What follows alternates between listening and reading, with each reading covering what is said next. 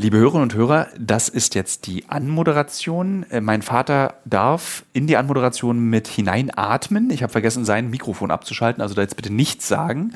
Ähm, heute haben mein Vater und ich den ersten Teil aufgenommen für unsere Fragerunde, denn am Ende der Folge werdet ihr merken, dass sehr viel Unruhe plötzlich herrscht, denn es kommt Besuch. Und wir haben im ersten Drittel, in der ersten Hälfte der Folge so ein bisschen über das aktuelle Geschehen, wie es meinem Vater geht, was so die Welt bewegt, warum Thomas Mann wichtig ist, warum Theodor Fontane äh, interessant zu besprechen ist. Das ist alles sehr interessant. Im zweiten Teil kommen wir dann auf die Fragen zu sprechen, äh, die ihr uns gestellt habt. Das ist nur ein kleiner Teil. Und weil wir feststellen, dass die Fragen Spaß machen, haben wir uns, wie gesagt, entschieden, einen zweiten Teil davon zu machen. Und nach dieser Anmoderation kommt jetzt als erstes die Werbung.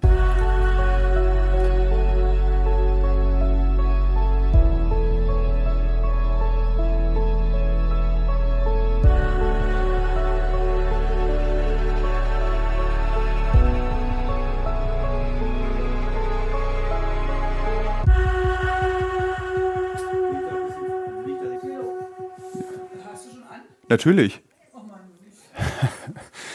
ja, Vater läuft schon. Nimmt es schon auf? Nimmt schon auf, Berti. ja, Mutter.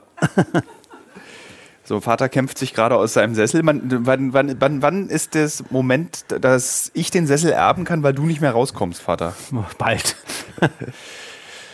Mutti meckert auch schon immer. Mutti meckert? Ja. So. Dann nehme ich meinen Kaffee mit. Man hört dich jetzt atmen und laufen, Vater.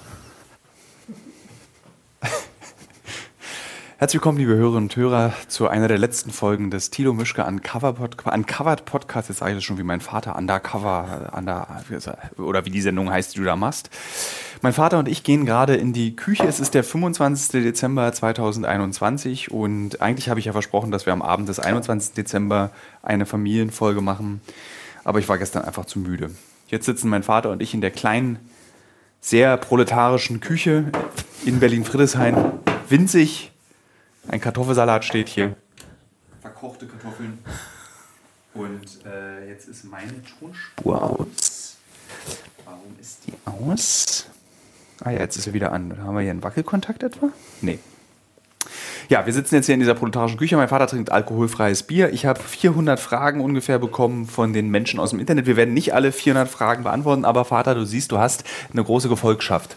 Menschen, die dir gerne zuhören bei dem, was du erzählst fangen wir doch damit mal an, Vater. Wie fühlt sich das eigentlich an? Dass diese Leute. Dass es Menschen gibt, die ja, du nicht kennst, toll, die dir zuhören ja, bei den Dingen, die du erzählst. Finde ich prima und finde ich toll, was man doch erzählen kann, dass viele zuhören können und eine Meinungssicht bilden. Und bin auch, ist mir auch klar, dass nicht jeder damit einverstanden ist, andere Meinung hat. Aber das gehört ja dazu, zur Diskussion und zu solchen Gesprächen. So viel Widerspruch gab es gar nicht. Es war ganz interessant, weil es gab Leute zum Beispiel von unserem letzten Weihnachtspodcast, da haben wir ja auch über die DDR gesprochen. Und da gab es viele, die A, entweder das noch gar nicht kannten oder B, eben eine ganz andere Perspektive. Nö, Papi, jetzt nicht am Mikro hier rumkratzen.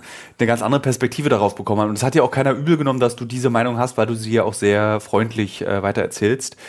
Ähm, mir fällt gerade auf, dass ich meine E-Zigarette vergessen habe. Du musst den Hörern und Hörern jetzt mal ein bisschen was erzählen. Einfach. Ja, die Frage, wenn die Erfahrung DDR ist tatsächlich. Nicht jetzt gleich DDR, mach mal, erzähl mal was Neues. Was ist dein Lieblingsfilm, den du vor kurzem geguckt hast? Was habe ich für einen Lieblingsfilm geguckt? Achso, die so schöne Reihe. Ach, das Schöne ist, dass ich weiß, dass mein Vater jetzt einfach weiterredet. 80 Tagen um die Welt. Bisschen lang, bisschen sehr auseinandergestreckt. Zum Teil auch nicht werktreu, aber das muss ja nicht sein. Man kann sowas ja auch modern machen. Nee, ganz hübsch hübsche Geschichte. Ich hoffe, dass viele sich wieder an Jules Verne erinnern und da auch mal ein anderes Buch lesen. Ich habe nicht gehört, was du erzählt hast, Vater. Was hast du den Leuten jetzt erzählt? Jules Verne, diese Reihe im ZDF, hatte ich äh, Ist die gut? empfohlen. Ja, bisschen lange gezogen. Acht Folgen oder so. Ja, ja, soll noch eine zweite Staffel kommen. Kann ich mir jetzt gar nicht vorstellen. Kann ja denn nur 20.000 Meilen unter den Meeren sein oder so. Oder die Captain, Kinder des ja. Captain Grant. Ja, das, also das lohnt sich halt doch mal wieder in den Jules Verne reinzugucken. Er hat ja auch Antworten auf Fragen unserer Zeit. Ich denke nur an Erfindung des Verderbens den Missbrauch der modernen äh, Kernenergie und solche Dinge ist ja davor gedacht schon. So wie Präsident Macron, der jetzt, haben wir ja gestern Das ist mir ein Rätsel. Also das ist mir einfach ein Rätsel, wie man jetzt versucht, dieses wirklich nur wirklich oftmals verunglückte, äh, diese verunglückte Energiegewinnung jetzt nochmal gut zu machen. Was ich total faszinierend finde, weil ich ja, wie die Hörerinnen und Hörer dieses Podcasts wissen, ein großer, naja, Fan ist übertrieben, aber große Neugierde habe bezüglich Atomenergie. Und wann hast denn du deine Freude an der Atomenergie abgelegt? Weil du bist, kommst ja auch als Kind des Atomzeitalters, wo Atomenergie ja noch was Positives war. Wann hast du festgestellt, ist Schluss? Tschernobyl. Eindeutig. Wirklich? Ja. Naja. Hat es wirklich bei dir, also hast du wirklich Ja. bis 86 war es, Ja, glaube ich, glaub, ne? ja. Ähm, hast du bis 86? Da war ich jetzt nicht so begeistert, aber ich würde sagen, ich habe es akzeptiert und fand es notwendig als Möglichkeit. DDR hatte ja lächerlich. Wir hatten ein Testatomkraftwerk und ein, ein kleineres und Ja. es war ja alles noch im Versuchsstadium. Sowjetunion hatte da viel mehr und die anderen Länder. also Rheinsberg und Lubmin meinst naja, du, ne? das war ja gar nichts. Warum hat denn das eigentlich nicht geklappt in der DDR? Weil es ist ja, hätte ja, also wenn es was gab, gab es Probleme. Warum hat man nicht geschafft, Atomkraftwerke schnell zu Na, ich bauen? denke, ja, erstmal noch finanzielle Möglichkeit. Es hat, muss ja, dieses Plutonium muss ja rangeschafft werden. Die Freunde, in Anführungsstrichen, waren da gar keine. Mussten gut bezahlt werden. Und muss wahrscheinlich auch mit Devisen, also mit, mit, mit Dollar oder so, und nicht mit Rubel oder anderen Dingen. Und zweitens, die wollten das auch gar nicht, kann ich mir vorstellen, dass die DDR da so eine kleine, in Anführungsstrichen, Atommacht wird. Warum? Ähm, Das musst du mir jetzt mal erklären, Vater. Ich habe jetzt ja mit dir 48 Stunden verbracht und mit dir von den 48 Stunden gefühlt 72 Stunden lang dein neues iPad erklärt. Warum klingst du, wenn ich dir das neue iPad erkläre, wie ein Erstklässler, aber wenn man mit dir über normale Themen des Lebens redest, klingst du wie ein sehr kluger erwachsener Mann? Ich will das Löschen. Nein, es wird nicht gelöscht. Ich möchte, dass alle Hörerinnen und Hörer das Leid, das ich hier durchstehen musste, mit Ich habe auch Leid durchgestanden. Nee, ich muss es einfach erzählen. Das Schönste ist, Vater, also mein Vater hatte ein iPad bekommen mit Tastatur. Und als wir die Tastatur angeschlossen haben, hat mein Vater gefragt, nachdem er die Tastatur ein bisschen benutzt hat, hat das eigentlich ein Touchpad? So. Und nachdem er das Touchpad benutzt hat, fragte er, wo ist eigentlich die Tastatur? Also auf diesem Ja. Level musste ich dieses Gerät dir erklären. Ja, Aber wirklich, du bist, ich kenne dich ja als jemand, der Digidax, Mosaik gelesen hat. Technik spielte immer eine große Rolle. Zukunft. Es gab sogar eine Serie, die im Weltraum gespielt habe, wenn ich mich den zahlreichen wiederholenden Erinnerungen aus deiner Kindheit mich erinnere. Wo ist es hin? Warum kannst du dich dafür nicht begeistern? Nochmal, du hast ja ein iPad bekommen und meine Mutter hat dir äh, hier Brettchen für die Küche, wo man so, da, du hast, als du das iPad ausgepackt hast, so gemacht, oh, aber als du die Brettchen ausgepackt hast, hast du dich gefreut. Ja, kann ich dir ich, Das muss, ich, Ich erklär es mir und erklär es an den Hörern und an Hörern. irgendeiner Stelle, das sage ich euch Ihnen allen oder euch allen. Du darfst duzen. Äh, äh, das, weil da hört man auf, denn, denn und ich hoffe, es passiert niemand so wie mir, dass man bei Tonband, Plattenspieler, Radio, Fernseher einfachster Art, dann ist auch das Verständnis für diese Technik habe ich dann nicht weiterentwickelt. Ich Verständnis schon, aber da ranzugehen und wie ihr immer da mutig da die damals diese wie hießen die Hosenträgerkabel rausziehen aus den Rechnern, auswechseln von Laufwerken, war alles kein Problem. Ach Vater, wir brauchen eine neue Festplatte, die bauen wir. War, und jetzt ist es einfach so, hat sich verhärtet, dass ich da auch Respekt vor habe. Ich denke immer, was ihr ja immer sagt, kann nichts passieren, drück ruhig rauf. Dass ich irgendwie, ach Mensch, wenn ich darauf mache, dann wird da irgendwie sonst was passieren. Ja, aber das ist, weil du bei dir, man hat ja immer das Gefühl, wenn man dich dabei beobachtet, als wenn du jetzt aus Versehen was falsch überweist, das deutsche Finanzwesen in sich zusammenfällt. meins vor allen Dingen. Und, und deins, also so, so benutzt, so ängstlich und Ja, ja, verkackt, man ist so eine schon- Kinderfaust. Naja, die da, dann, früher hast du eben einen Überweisungsträger ausgeschrieben, der konnte auch schief gehen, kam die Unterschrift zurück oder so. Aber da konntest du noch hundertmal gucken, ob tatsächlich Komma an der richtigen Stelle ist. Aber wenn du hier raufdrückst, ist es aus, nicht? Dann muss ja, aber da halt- musst du noch Push-Tan machen. Ja, gut, aber Ja. das ist schon aufregend. Und, man, und ich muss sagen, ich leider muss ich sagen, wenn man ein bisschen älter ist, hat man auch keine die Nerven. Aber ich habe ja in dem neuen Buch, was im März erscheint, auch über dich sehr viel geschrieben. Und da schreibe ich zum Beispiel über dich, dass du dich wirklich mit den schwersten Problemen und Sorgen der Menschheit auf einem sehr hohen intellektuellen Niveau mit großer Freude auseinandersetzt. Wir nennen das gute Beispiel Ästhetik des Widerstands von Peter Weiß. Das ist doch viel komplizierter, als einen Überweisungsträger auszufüllen, digital. äh, Ja, bestimmt. Aber da ist, da, ist, da ist es mir auch eine Freude an solchen Dingen und da ist es mir, äh, naja, ich möchte es bedienen und auch verstehen. Ja, Und du kannst, wenn du Peter Weiß liest, nichts kaputt machen. Und ja. nicht aus Versehen 500 Euro irgendwo Na, falsch das überweisen. ist ja, das ist Ja. ja jetzt nicht, ihm nicht recht gerecht, wenn man das so, aber klar, das ist eine andere Geschichte. Da arbeitet der Kopf, der ist, dafür bin ich selbst verantwortlich. Den, den verstehe ich und den, ich hoffe jedenfalls. Ähm, es ist tatsächlich eine Frage, die ich in dem Buch versuche zu beantworten, warum und woher dein Bedürfnis kommt, sich mit diesen Dingen auseinanderzusetzen, die zu nichts führen, außer zu einer möglichen Erkenntnis für dich selbst. würde ich nicht sagen. Ich hab, ja, hilf mir. Ich, ich habe viel, in vielen Gesprächen, gerade jetzt äh, wo ich noch aktiv in der Buchhandlung arbeite und auch so, wenn man jemanden trifft, sich unterhält, kann man alles einbringen. Das habe ich jetzt gerade im zunehmenden Alter gemerkt, dass nichts umsonst war. Alles, was ich gelesen habe, man kann schöpfen. Man kann, man schöpft da auf einmal, fällt auch ein, man, ach, der Kafka hat das gesagt oder Peter weiß das oder dieser erkennt, ach, da, der Kant, woher kommt dieser Antisemitismus? dieser Rassismus bei uns, der Kant war schon verrückt, in Anführungsstrichen, Hegel, alle haben, selbst bei, bei äh, bei Karl Marx hat man Tendenzen empfunden, wobei er ja das gar nicht nötig hatte. Er, er hat es mehr aus der Kapitalismuskritik gesehen, aber reicht alles schon. Ja. Und so, so ist es ganz gut. Man kann wirklich schöpfen, man greift auch wie auf eine Festplatte zurück. Nicht? Die nicht gewechselt werden muss, die möglicherweise genau, nicht. Die höchstens dann im älter äh, Um nochmal so ein Gefühl für Weihnachten bei Familie Mischke zu bekommen. Äh, ich hatte ja in der Berliner Zeitungskolumne, die ich im letzten Podcast vorgelesen habe, erwähnt, dass mein Vater äh, Theodor Fontane Stechlin guckt. Und, und die Familie nötigt, dieses Jahr war es dann Theodor Fontane und der Antisemitismusvorwurf und die Debatte, ob die Straßen, die Theodor Fontane Straße umbenannt, in Brandenburg hauptsächlich, ne? Gibt's ja. ja gibt, bist du dafür? Nein. Erklär mal warum. Also mir ist es ein bisschen, bei Fontane ist es mir ein bisschen egal. Ähm, die Debatte, also so wer das will, dass es umbenannt wird, der wird seinen Grund dafür haben. Also wenn dann irgendeine Straße ja. in einem Brandenburger Dorf umbenannt wird und wer es nicht will, ist mir auch egal, weil ich glaube, diejenigen, die sich dagegen stellen, wie du jetzt zum Beispiel, sind jetzt keine Rechtsextremen. Ähm, wo hört denn bei dir da die Grenze auf? Also ab äh. wann muss man eine Statue entfernen, eine Mohrenstraße umbenennen? Äh, ab wann macht man das und ab wann sollte man es nicht also, machen? Also ich denke mal, es gibt die Kopftat und die rechte Tat, die körperliche. Und da ist bei, Thomas, äh, bei Fontane ja, das war, kam erstmal aus dieser Zeit geboren, mhm. dieser Antisemitismus. Und klar, es ist erschreckend. Ich kann dem Leser, dem Zuhörer nur mal empfehlen, die, den Ehebriefwechsel zu lesen. Äh, Thomas, äh, warum sage ich immer Thomas Mann? Weil es der, der dich äh, am meisten beschäftigt. Ja, weil Fontane und Ehefrau, sie schreibt ihm aus der Ostsee vom Urlaub da grässliche Sätze, kann ich gar nicht wiederholen wo sie sagt, die Juden sind hier, das müsste man verbieten, dass die hier Urlaub machen. Also da geht es schon los, nicht? Und endet ja in Auschwitz. Da brauchen wir uns gar nichts vormachen. Gedanklich ist das angelegt, bis von bis Luther, ne? Ja. Und daher, äh, aber warum würde ich da nicht äh, dieses Verbot sagen? Ich würde sagen, er hat ein Riesenwerk hinterlassen, wo vieles Humanistische drinsteht und vieles überliefert ist. Und das ist wichtiger und man sollte ihn nicht, ihn nicht verteufeln, aber man sollte darüber diskutieren. Das ist schon richtig. Und es ist ja auch bekannt. Hm. Alle tun jetzt so, ach Gott, wusste ja keiner. Es gibt, Thomas, äh, diese, dieses äh, Fontane-Handbuch. Es gibt diesen Briefwechsel. Man kann alles lesen.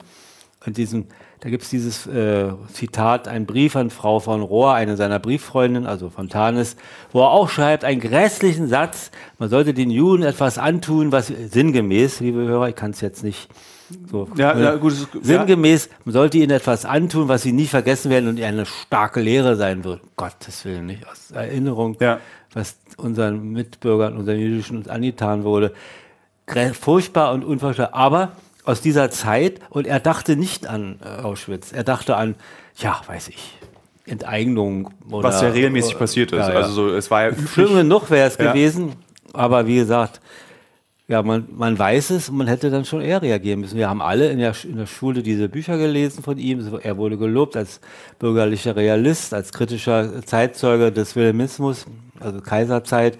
Und deshalb, man muss es wissen und beide Seiten ja. sich erinnern. Warum ist eigentlich gerade Theodor Fontane, also vielleicht erklärst du den Hörerinnen und Hörern, die Theodor Fontane nicht kennen, äh, wer, ganz in drei Sätzen, wer das ist. Also hast du ja gerade gesagt, ein Chronist, ein er ist ein Journalist, Apotheker ist er, glaube ich, gewesen ja, ursprünglich. gelernt, äh, ein ganz armer Mann eigentlich gewesen, viele, viele Jahre äh, war journalistisch tätig, auch für, für, für große, für der große preußische Zeitung in London, preußische Zeitung, Kreuzzeitung hat er gearbeitet, hat Berichte geschrieben und so weiter, hat nicht sehr viel Geld dafür bekommen. 19. Jahrhundert. 19. Jahrhundert, genau, richtig.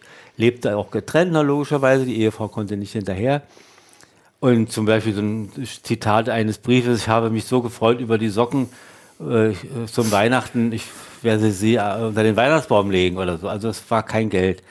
Dann kamen die ersten Werke vor dem Sturm. Das war ein Buch über wie Bürgertum oder auch Kleinadel reagiert, wenn Napoleon war im Land 1813, dieser Kampf gegen Besatzung. Und das hat er so geschrieben, Fehleinschätzung, die man gemacht hat. Jetzt los, brüllte der Ober, äh, der Chef dieses Haushalts. Wir müssen kämpfen, wir müssen gegen die Franzosen. Fast zu früh, sind alle gestorben, alle erschossen worden. War, und diese Einschätzung, Situation richtig einzuschätzen und dann loszuschlagen Ja. und dann etwas zu entscheiden.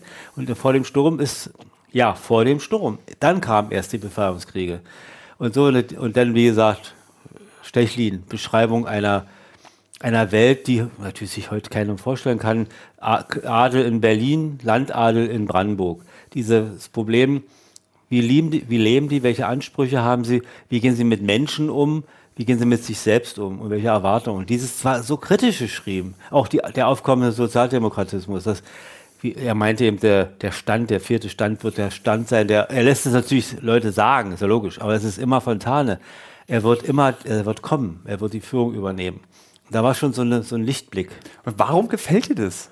Das wäre doch so, als würde ich mich interessieren für jemanden von der, also so Horst Evers, hier unser Buch, was du mir mal Ja. gegeben hast, Alraune von 1920 Ja, ja. oder so, so ein seltsames Buch, was irgendwie so Pornografie und äh, eigentlich faschistische Kritik ist und so ganz kompliziertes Buch.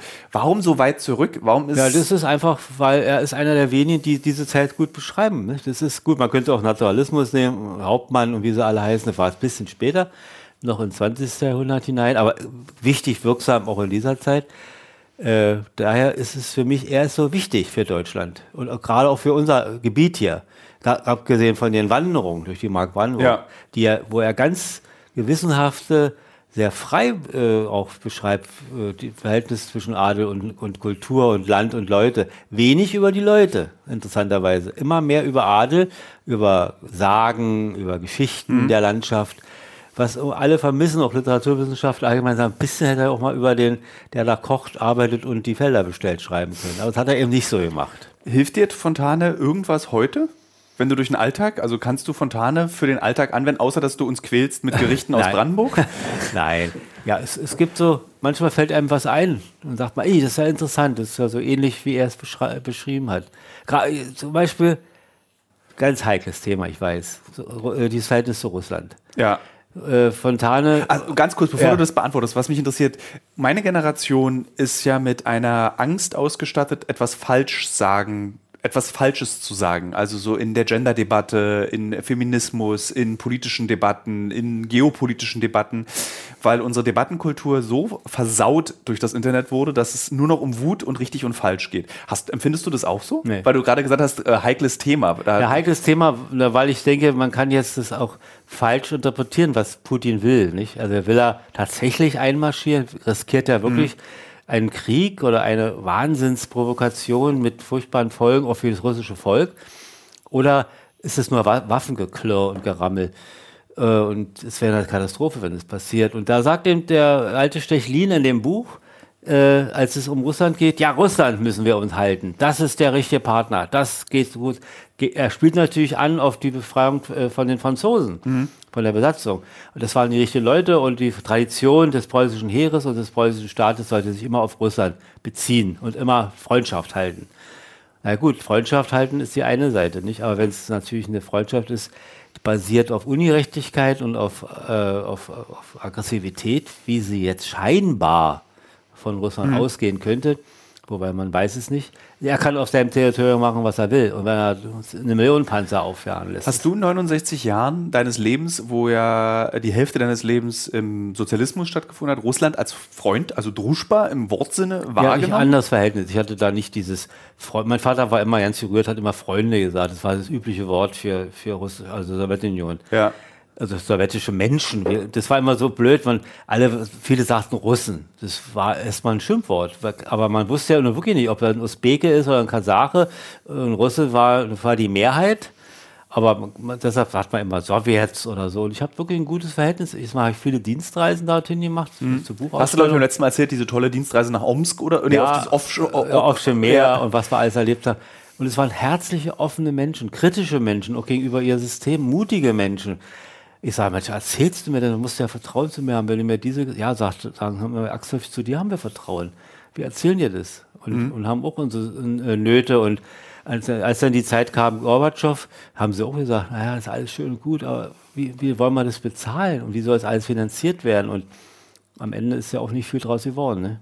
Wie gehst denn du damit um? Äh, ich muss mich mit, also mein geschätzter Freund und stellvertretender Chefredakteur des Fokus, für den ich ja auch arbeite, der sagt immer, wenn ich zu Vorsicht aufrufe, wenn es um äh, Artikel über Russland und Putin geht, da sage ich, lass uns das ein bisschen ausgewogener berichten und nicht in dieselbe Kerbe schlagen wie alle, dass du entweder gegen oder für Putin bist. Also entweder neues Deutschland oder alle anderen dass ich einfach eine ausgewogenere Berichterstattung fordere.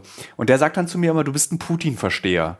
Und ich empfinde das immer so ein bisschen despektierlich, weil nur wenn ich um Ausgewogenheit frage oder bitte, ist man noch nicht automatisch ein Putin-Versteher? Wie erklärst du dir, dass man eigentlich kategorisch erwartet, Putin und damit Russland scheiße zu finden? Ja, weil es ein Reflex ist, ein, ein westdeutscher Reflex, ein westeuropäischer Reflex. Ja.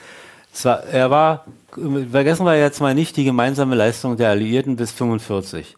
Sie haben gemeinsam, gemeinsam und zu höchsten äh, Opfern der Sowjetunion dieses von Faschismus befreit, dieses Land, dieses Europa. Und da sind die größten Opfer von den Sowjets äh, gebracht worden. Und dann kam auf einmal die Atombombe, Nagasaki und Hiroshima, und die Amis sagten dann zu Stalin, so, wir haben die Bombe und ihr seid jetzt unser Feind wieder. Also äh, Churchill hat einfach gesagt, 46, der Kalte Krieg beginnt und mit euch nicht. Ist das eigentlich vergleichbar, jetzt hier spannendes ja. historisches Gespräch, wie die Reaktion von Hitler gegenüber dem Stalin-Pakt? Er hatte ja auch eigentlich einen Pakt mit ihm und hat dann einfach ihn zum Feind ernannt. Naja. Kann man das vergleichen?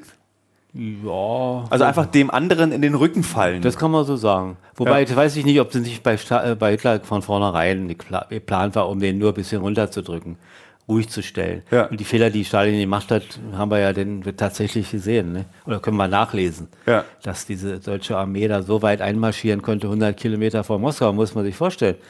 Und, aber wir wissen alle, auch wieder lesbar gewesen, auch in der DDR, Simonov, Ehrenburg, was mit den Eliteeinheiten passiert ist, was mit den Generälen war, wurden von Stalin in Lager gesteckt vorher, getötet, verhaftet.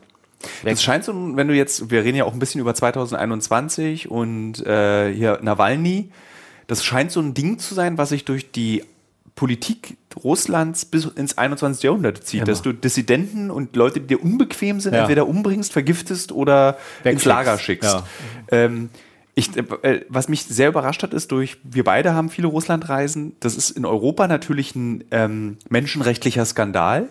In Russland aber, wenn du mit den Leuten darüber sprichst, ist es für die eine politische Wirklichkeit. Also wer sich aufs politische Parkett begibt, begibt sich auch immer in die Gefahr, äh, ins Exil geschickt zu werden. Exil, verbannt zu werden. Exil ins, im eigenen Land. Im eigenen Land. Man muss sich ja auch so vorstellen, dass diese Verbannung, es gab immer ein Gerichtsurteil, die wurden zu fünf, sechs oder zehn Jahren verurteilt und waren, blieben dann dort und waren dann in Anführungsstrichen freie Menschen, konnten also in Sibirien bleiben, leben und arbeiten. Vorher waren sie denn im, in Haft, aber wie bei uns der Begriff dieser offene Strafvollzug vielleicht, muss man sich vorstellen. Die waren in Nur der draußen Zelle in Sibirien. und haben dann gearbeitet. Ja. Und lebten aber dann 5000 Kilometer entfernt von Moskau. ja. Da hat ja keine Chance, irgendwie zurückzukommen. Ne? Eine Flucht war völlig illusorisch. Von Mücken wirst du da, glaube ich. Im Sommer von Mücken und jetzt ist es wieder verbunden. Äh, kurzer Batterieausfall, aber der ist schon wieder geklärt. Äh, wir waren stehen geblieben bei Verbannung, Sibirien, Russland. Ähm, Darf ich nur einfügen, dass es ja zur Literatur immer auch in der so, russischen. Warte, ich wollte schnell auf ja. Ende setzen. Das ist der sagt Anton Tschechow, der sich selbst in Verbannung begeben hat, weil er Depression hatte nach Sachalin, was einer meiner liebsten Reiseziele ist, auf das ich nochmal zurückkommen möchte in meinem Leben. Aber jetzt sag du deinen Satz. Ja, ich meine gerade, Tschechow, Lermontov, wie sie alle hießen und, und, und Dostoevsky vor allen Dingen, haben ja selbst verbannt, der Dostoevsky und beschreibt ja die Bedingungen, nicht, die dort herrschten. Ja. Und also denk mal an die Dekabristen, Dekabristen die also einen Putsch des äh, Zahn hervorrufen wollen, immer natürlich durch individuelle Gewalt und durch Attentat. Das war eben, ist nicht der Weg, wie wir heute wissen. Ja. Ne? Macht dir das mehr Spaß, in der Vergangenheit rumzupopeln, weil es einfacher ist als die Gegenwart? Nö, beides. Ich, ich finde, man verbindet es. Man muss die Vergangenheit versuchen zu verstehen und Erkenntnisse zu verschaffen, um das hier heute zu verstehen. Wie kann man das verstehen, was jetzt abläuft zwischen Putin und der Ukraine? Nicht? Warum ist er so empfindlich? Warum dachte der liebe NATO, das ist nicht euer Ernst, dass ihr, mir, äh, dass ihr nach Ukraine rein wollt und wir dann zusammenstehen, wie, weiß ich, paar Meter? Ja. Und das ist, da ist eben, man hätte Ukraine anbieten müssen, wie dieses andere Projekt hier, diese Partnerschaft der, des Friedens oder so eine Mischform. Kein Mitglied der NATO, aber befreundet mit der NATO, ohne dass Truppen drinstehen. Ja. Also es, da ist die Sowjetunion, äh, da ist Russland sehr empfindlich. Ist zu Recht. Ein, äh, was ich mich, als ich in der, wir waren ja in der Ukraine dieses Jahr und haben auch einen Film dazu gemacht. Was ich mich dann immer gefragt habe, ist, man muss sich einmal, muss man den schweren Schritt wagen und sich in die Lage Russlands hineinzuversetzen, weil so wie wir uns bedroht fühlen als westliches Europa vor den Panzern und 100.000 Soldaten an der ukrainischen Grenze, so fühlt sich ja Russland auch bedroht von Polen als Mitglied der NATO, von der Ukraine, die in die NATO möchte die, die reagieren eigentlich identisch so wie die andere Welt. Der Gegner, also wir. Wir sind ja der Gegner Russland, so wie Russland unser Gegner vermeintlich ist. Also die Empfindlichkeiten sind genau identisch. Ich frage mich, warum in der politischen Debatte das keine Rolle spielt. Also nicht, also ich bin, wie gesagt, liebe Hörerinnen und Hörer, ich bin kein Putin-Versteher, aber ich verstehe natürlich, dass der strategisch 100.000 Truppen an diese Grenze der Ukraine stellt, weil er sich bedroht fühlt. So, An genauso wie wir uns bedroht fühlen durch Russland. Andererseits ist natürlich auch so, diese Sympathisanten da in Ostukraine, äh, dass die einfach Landesteile abtrennen und autonom erklären, das ist ja auch kein Weg. Andererseits kann der andere Gesprächspartner sagen, na, die Krim zu besetzen ist ja auch kein Weg. Also es ist schon, die Wahrheit liegt in der Mitte und wie es so schön heißt, lügt auch manchmal in der Mitte. Nicht? Und da, deshalb ist eben das Problem, wenn Putin jetzt die Nerven verliert, na, das ist dann, das, man vergisst es ja auch. Man, leider ist ja dieses Corona-Thema Nummer eins und das wird zu wenig beleuchtet jetzt, diese Gefahr. Wie stellst du dir eine Welt vor? Nehmen wir mal an, Putin verliert die Nerven. Ja was machen wir dann? Ich weiß nicht, sie, die sagen ja, dass sie ihn erst wirtschaftlich fertig machen wollen, nicht? Also sie wollen die, ihre, die Haupt, die Großkapitalisten wollen sie gleich bestrafen mit, dass der Zugang zum Währungssystem der Europa und der Welt gestrichen wird. Das ist schon hart. Also da kann ich mir vorstellen, da geht dann einiges über, äh, unter, wie sagt man so schön? Äh, kaputt. Kaputt, ja. ja. Also das sind ja erstmal die Drohungen. Die sagen ja nicht, wenn ihr einmarschiert, sind wir auch da. Das haben sie noch nicht gesagt, die NATO. Das, mhm. das wäre Krieg. Das kann, ich hoffe, das kann passieren, dass deutsche Soldaten dann auf einmal wieder auf russischem Boden stehen. Und das ist eine furchtbare Vorstellung.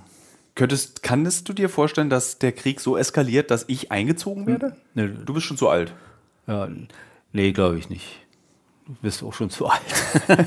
und ungedient.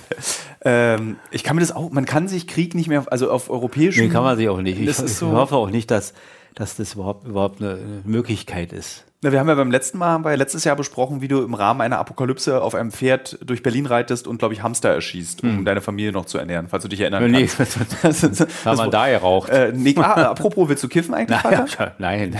Du hast beim letzten Mal auch gekifft. Nein, du bist gut. Ja, gut. Ähm, genau, Ukraine. Was hat man noch? Was hat dich dieses Jahr noch bewegt? Bundeskanzler. Ja. Hat es, hat, irgendwie hat mich das weniger berührt, als ich es am Ende dann dachte. Also wir haben einen Film über Querdenker gemacht, die haben dann rausbekommen, dass ich äh, SPD-nah bin und Mitglied der SPD aufgrund deines Vaters und meines Großvaters. Und es wurde dann so als großer Skandal innerhalb der querdenkenden Szene äh, geriert. Da dachte ich mir so, ja, ist jetzt auch kein Geheimnis oder so, was ich daraus gemacht habe. Ähm, aber als ich hätte mich ja eigentlich als Mitglied der SPD darüber freuen können, dass die SPD jetzt den Kanzler ja, stellt. So eine, Irgendwie war es mir dann doch egal. Eine halbe Freude, weil A ist ja so gebremst von der FDP. In vielen, sagen wir mal, was hier, die SPD ist ja sowieso schon mal nicht so eine revolutionäre Partei mit unahnten äh, Vorstellungen. Also da geht es immer schon ganz schön ruhig. Ne? Also man will auch nicht so viel auf einmal machen, was ja auch manchmal richtig ist. Aber jetzt so gebremst von der FDP und vielleicht dann wieder geschubst von, der, von den Grünen in andere Richtung, da kann man, wissen wir nicht, da ist man unsicher und sagt, was soll da werden, ne? Also da bin ich jetzt auch nicht. Und der Herr Scholz möge doch ein bisschen mehr aus sich herausgehen. Also das Sagst du, du bist jetzt auch nicht die Person, die. Nee, aber so. Ich meine, ist ja gut. Ich, andererseits ist ja gut, dass Deutschland nicht so einen Aufknaller da hat, so einen Größenwahnsinnigen, äh, selbstbewussten, sehr zu selbstbewussten. Aber er kann noch ein bisschen mehr zeigen, klingt. Was erwartest du eigentlich jetzt?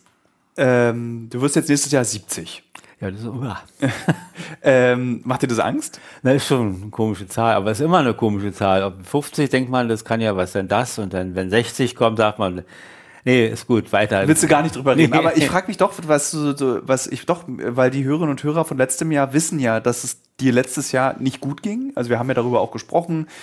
Ähm, darüber erzähle ich auch im Buch, was Depressionen einfach mit einem Menschen machen können. Jetzt geht es dir wieder sehr gut. Das ist auch eine der zahlreichen Fragen, war wirklich eine Frage, die sehr oft gestellt wurde, kommen wir gleich zu. Ähm, war, wie es dir, komm, fangen wir doch mit der an. Wie geht's dir? Das wollen sehr viele Hörerinnen und Hörer wissen. Wie geht es dir nach letztem Jahr, als wir darüber sprachen, dass es dir nicht so gut ging? Wie geht's dir ein Jahr später?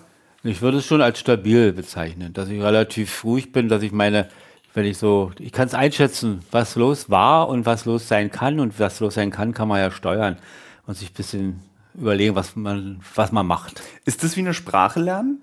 Ich frage mich immer, weil das ist, kannst ja nur du erzählen, weil jemand, der nicht mit Depressionen zu kämpfen hat, kann das nicht nachempfinden, was es heißt. Ja, das ist so, Depression ist so wie wahrscheinlich so vergleichbar mit einer Demenz. Man weiß ja gar nicht, dass man irgendwie eine Veränderung hat. Nicht, man wirkt, die Außenwelt merkt, dass man auf einmal keine Lust mehr hat, nicht mehr irgendwie alles mitmacht und, und auch so kiesätig ist, wie man als Berliner sagt. Und das merkt man nur an den Reaktionen. Und natürlich merkt man auch, dass man äh, vielleicht auch körperliche Ausfälle hat und so und sagt, ach nee, und das nicht und das nicht. Und das ist eigentlich nicht mehr so. Also altersbedingt ist natürlich, ist mal schon was, aber es ist altersbedingt, wie viele meiner Alterskollegen bestätigen werden. Ja, es sind nicht so viele Alte. Ich glaube, du bist ja. der älteste Gast hier ja. in dem Podcast und wahrscheinlich, also liebe Hörerinnen und Hörer, wenn hier jemand über 69 schon ist, der soll sich bitte bei mir mal melden. Ja, und dann mich als jungen Spund. Dann ist Vater der Jungspund. äh, nee, weil ich mich immer gefragt habe, ist dieser Moment, ich habe den ja genau erkannt, als du, jetzt kommt Mutter rein. Hallo Mutter. Mein erstes Lego geschafft, ganz allein. Nee, ist das. meine Mutter hat zu Weihnachten, weil meine Mutter hat auch einen Dachschaden. ähm, die hat, ich erzähle es kurz den Hörerinnen und Hörern, ja. ich habe meiner Mutter einen, diesen Lego-Blumenstrauß geschenkt, damit sie irgendwie mal sich mit sich mal ruhig ist und irgendwie Beschäftigungstherapie und hat offensichtlich funktioniert und sie hat es gerade hier laut in die Küche reingebracht. Ja, und sammelt, weil es ist die Welt. Ja. äh, nee, aber äh, zu diesem, dieses, dass du erkannt hast, dass was schief läuft, das finde ich so krass. War das ein bewusster Moment? Nee, nee, war das schon erstmal schon, ja, kann, wenn man. Kannst mal, erzählen frei drüber. Also offen gesagt, das hat ja war eine kritische Situation zwischen Tatjana und mir, also mit meiner Frau dass sie auch dann schon verzweifelt, sie hat es dann nicht gleich eingeschätzt, was es ist, dass sie dachte, ich bin jetzt hier ein neuer Mensch, irgendwas ist mit mir los. Also was sie nicht einschätzen Aber das war kann. ja auch schlagartig. Das kam ja, ja so sehr plötzlich. Kam da habe ich auch Sachen, also man muss sich so vorstellen, wir wollen mit dem Auto losfahren und so an der Lichtenberger Brücke, also vielleicht sechs, zwei Kilometer entfernt, sage ich, ach, bla, ich habe keine Lust, fahr mal zurück oder nee, ich muss jetzt das erledigen, nee, ich will das nicht. Und, und ja. hast du dich nicht gewundert in dir drin, wo das herkommt? Ja, schon, aber ich, ich dachte, so mit so körperliche Dinge ja. verbunden, dass man da Probleme mit Magen, Darm und so, dass man da Probleme hat.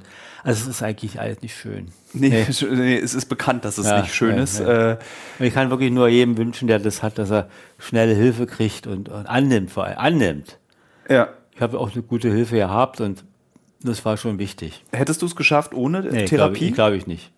Weil da, da gibt es Mechanismen, da ist man eben, da, man ist Laie. Man kriegt da auf einmal Fragen und äh, Fragebögen und da, Techniken, die man nicht kannte. Und dann erzählt man und dann rutscht man da rein in diese Therapieform und dann, hui. Und dann ist man total aufgeblättert wie ein Buch, ja. Und erzählt der alles, der Therapeutin, ja. ja. Und äh, reagiert ganz anders, als wenn man sich kennt. Das ist schon verrückt. Was mich verrückt ist vielleicht ein bisschen. Nee, es ist okay. Äh, was mich total überrascht hat, war als jemand, der Thomas Mann in- und auswendig kennt, der ja. depressivste Schriftsteller, den Deutschland je hervorgebracht hat, der in seinen Büchern und in seinen Tagebüchern die Symptome schwerer Depressionen aufschreibt, dass du kein nicht festgestellt hast, ach Mensch, ich habe das auch, was Thomas Mann hat. Also dass das, dass du. Ja, abgesehen von den Tagebüchern da, vom, äh, vom Werkverständnis habe ich ja das immer äh, als, als hohe künstlerische Form äh, angesehen. Wenn er den Zauberberg schreibt, denke ich, beschreibt er den Niedergang einer, einer Welt, nicht einer Kultur durch den Ersten Weltkrieg, die völlig Paradigmenwechsel, der danach entstand. Und diese Beschreibung des Zauberbergs, dieser, dieser kleinen Welt, dieses, dieses, Lungens, dieser Lungenklinik, da waren ja alle Typen drin, alles, alle ähm, Vertreter von sämtlichen Weltanschauungen und Meinungen und Reichtum und Arme, Halbarme, also ein bisschen Geld brauchte man ja auch, um so ein Sanatorium da zu besuchen. Und da dachte ich mal, er beschreibt es so, als, als dass er sich darunter leidet, unter diesen Untergang dieser Welt. Aus, manchmal auch sein eigener, nicht? Also ja. und das habe ich nicht ganz so Klar. Ich frage mich, ob du jetzt nochmal alles von vorne lesen könntest mit dem Wissen, was du über die gibt, ja. Psyche hast dazu oder sagst du, nee, reicht jetzt auch? Nee, man kann ja, man ist ja nie fertig mit ihm. Man hat ja bestimmte Hauptwerke gelesen und kommt man näher ran, nicht? Ja. Wobei ich immer so ein Typ bin, der gerne Briefe liest, der gerne Tagebücher liest. Weil du so ein Voyeurist bist. Ein bisschen, ja. ja. Jeder, also erstmal werden sie angeboten. Ich weiß, dass die großen Leute natürlich das auch geschrieben haben als, als Publikationsform. Es, ja. war, es war ja nicht so hoch, mein Tagebuch wird veröffentlicht. Ich habe auch äh, letztes Jahr, da ging es mir auch nicht so gut, da habe ich auch angefangen, Tagebuch zu schreiben. Und ich hatte das oft, dass wenn ich Tagebuch geschrieben habe, immer überlegt habe, naja, vielleicht druckt man das ja dann, also die Eitelkeit zu haben, mhm. zu denken, dass der, der dieser äh, heute einen Pups gemacht, äh, sieben Flaschen zum Edeka gebracht, dass das irgendjemand interessieren könnte. Man muss sich davon, wenn man schreibt als Beruf, muss man sich wirklich davon trennen, schön zu schreiben. Also ich habe dann wie so eine Schreibübung das immer gemacht, ja. dass ich einfach meinen gedankenfreien Lauf gelassen habe und einfach geschrieben habe, um zu gucken, wo mich das hinführt und nicht schöne Sätze, eine Dramaturgie, ja, nee, Tagebucheintrag. Na gut, wenn, wenn Schriftsteller schreiben, schreiben sie immer, nicht auf dem Einkaufszettel. Äh, da ist, denken wir an das Beispiel, die Marginalien von Voltaire hatten wir. Marginalien sind so Zettelchen und ein, die man in Bücher reinsteckt und Notizien und so. Das hat unser Vater herausgebracht, zusammen mit der Leningrader Staatsbibliothek. Und es waren mehrere Bände und da waren tatsächlich Zettel, Einkaufszettel auch, an seine, an seine Wirtin oder so. Ich will ja. auf Französisch logisch. Wer hebt denn sowas auf? Archive und es bleibt im Buch stecken natürlich. Ja. Die Bibliothek ist ja da gewesen. Und dann steht da eben drin, kaufen Sie bitte ein Baguette und zwei Flaschen Wein und ich kriege Besuch und Herr Diderot kommt, wobei ich weiß gar nicht, ob das zeitlich stimmt. Also, äh, also ja. so muss man, und das gehört dazu. Genauso, und das andere Beispiel sind eben Notizen, da Kafka schreibt in seinem Tagebuch 1914, äh, Anfang des Ersten Weltkriegs, Erster Weltkrieg hat begonnen, nachher Schwimmkurs.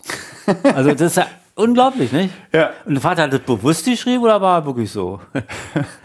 Also ich würde ihm zutrauen, als auch großer äh, äh, Liebhaber von Kafkas Werk, dass er das äh, bewusst ja. so, so zynisch ja. geschrieben hat. Als diese Abfolge von ja. Banalitäten. So, ähm, äh, jetzt ruft er, jetzt abgelenkt. Ähm, Thomas Mann, Depression, geht's gut? Ähm, Fragen von der Zuhörer. Fragen, wir machen gleich die Fragen. Eine Frage noch zur Therapie. Dieses, äh, dass du verstanden hast, dass das etwas ist, was dir hilft. Wie viele Stunden hat das gedauert? Wie oft musstest du hingehen, bis du realisiert hast, ich muss das machen? Na, bestimmt. Wir waren ja eine Menge Sitzungen. Ich denke schon so fünf, sechs und dann hat so ist wieder Stein gefallen. Ja. So, lieber Vater, wann akzeptierst du, dass der Sport, zu dem ich dich seit einem Vierteljahr zwinge, genau das Gleiche mit dir macht? Ja, das ist, mag sein. Woher kommt denn diese Abneigung zu Sport? Ja, ist familienbedingt. Äh, äh, du hast wirklich eine, eine junge Frau, die dich trainiert, die sich ganz viel Mühe gibt, äh, dass du das ordentlich machst. Es ist nicht mal besonders anstrengend. Ähm, trotzdem ist da ein großer Widerstand. Warum? Ach ja, das nee, war, den, den, kriegen wir jetzt noch weg, den Widerstand, Vater. Den, den müssen wir wegkriegen. Aber es war ist immer so gewesen. Ich hab, bin auch nicht gerne in. Das sind so wahrscheinlich Jugendtraumata. Wenn man sich vorstellt, liebe Zuhörer, man kommt in den Schwimmunterricht als junger, als Kind, kalte Schwimmhalle, relativ kalte Schwimmhalle, laute Schwimmlehrer, unfreundliche Leute, die einem da rumgepiesackt haben und kein Verständnis hat, dass man Angst hat oder dass einem Wasser erstmal zu kalt ist. Und Sportunterricht der katastrophal gemacht wurde. Und wenn man nicht so begabt war, war man auch immer der Letzte und da wurde man nie ausgesucht für die Reihe da, für irgendwelche Spiele. Und es bleibt natürlich haften. Ne? Ja. Und deshalb, also so eine. Bist du in einer Gesellschaft aufgewachsen und in einem sozialen Umfeld, wo du so zart sein durftest, wie du es bist? Oder hattest du das Gefühl, du musstest an bestimmten Stellen deines Lebens vorgeben? Ich habe das, äh, da gibt's, ist eine sehr gute Frage, weil Klar, äh, hart, was heißt hart? Also ich habe dich ja nie als diese, weißt du, diese klassischen männlichen, was man so als männliche Werte definiert. Das hast du mir nie vorgelebt. Jetzt frage ich mich, musstest du das irgendwann? Ja, bei der Armee auf jeden Fall. Ja. Also heißt männlich, muss man schon aufpassen, dass man da durchkommt und nicht Memme ist. Das hat keinen Sinn, wenn man vor seinen Leuten damit, vor seinen Mitgefangenen, sage ich mal ganz bewusst, äh, da weint oder irgendwie Heimweh kriegt. Da haben wir uns gegenseitig, das darf man gar nicht, muss man erzählen. Das war ich finde auch das Wort blöd, Kameradschaft, Freundschaft untereinander. Ja. Wir waren zehn Leute auf dem Zimmer das erste halbe Jahr. Und es war so Kameradschaft, freundschaftlich, da gab's, wurde alles geteilt, da konnte man auch mal wirklich sagen, dass einem nicht gut geht. Wobei es alles junge Leute waren und auch einfachster Berufe, gar nicht Psychologen, geschweige denn ja. Akademiker. Ich ja auch nicht, ich war Buchhändler, gerade ausgelernt. Ne? Aber so haben wir uns ergänzt. Jeder konnte was erzählen. Nie vergessen werde ich, wie der Seemann eben seine Dias rausholte und zeigte uns seine Reisen mit der Fichte oder wie das Schiff hieß. Und, war, und gegenüber lag sein Schiff noch in Wismar. So, da mhm. wir. Also solche Dinge. Und da war in Männlichkeit äh, ehrlich und ein bisschen aufpassen aufeinander.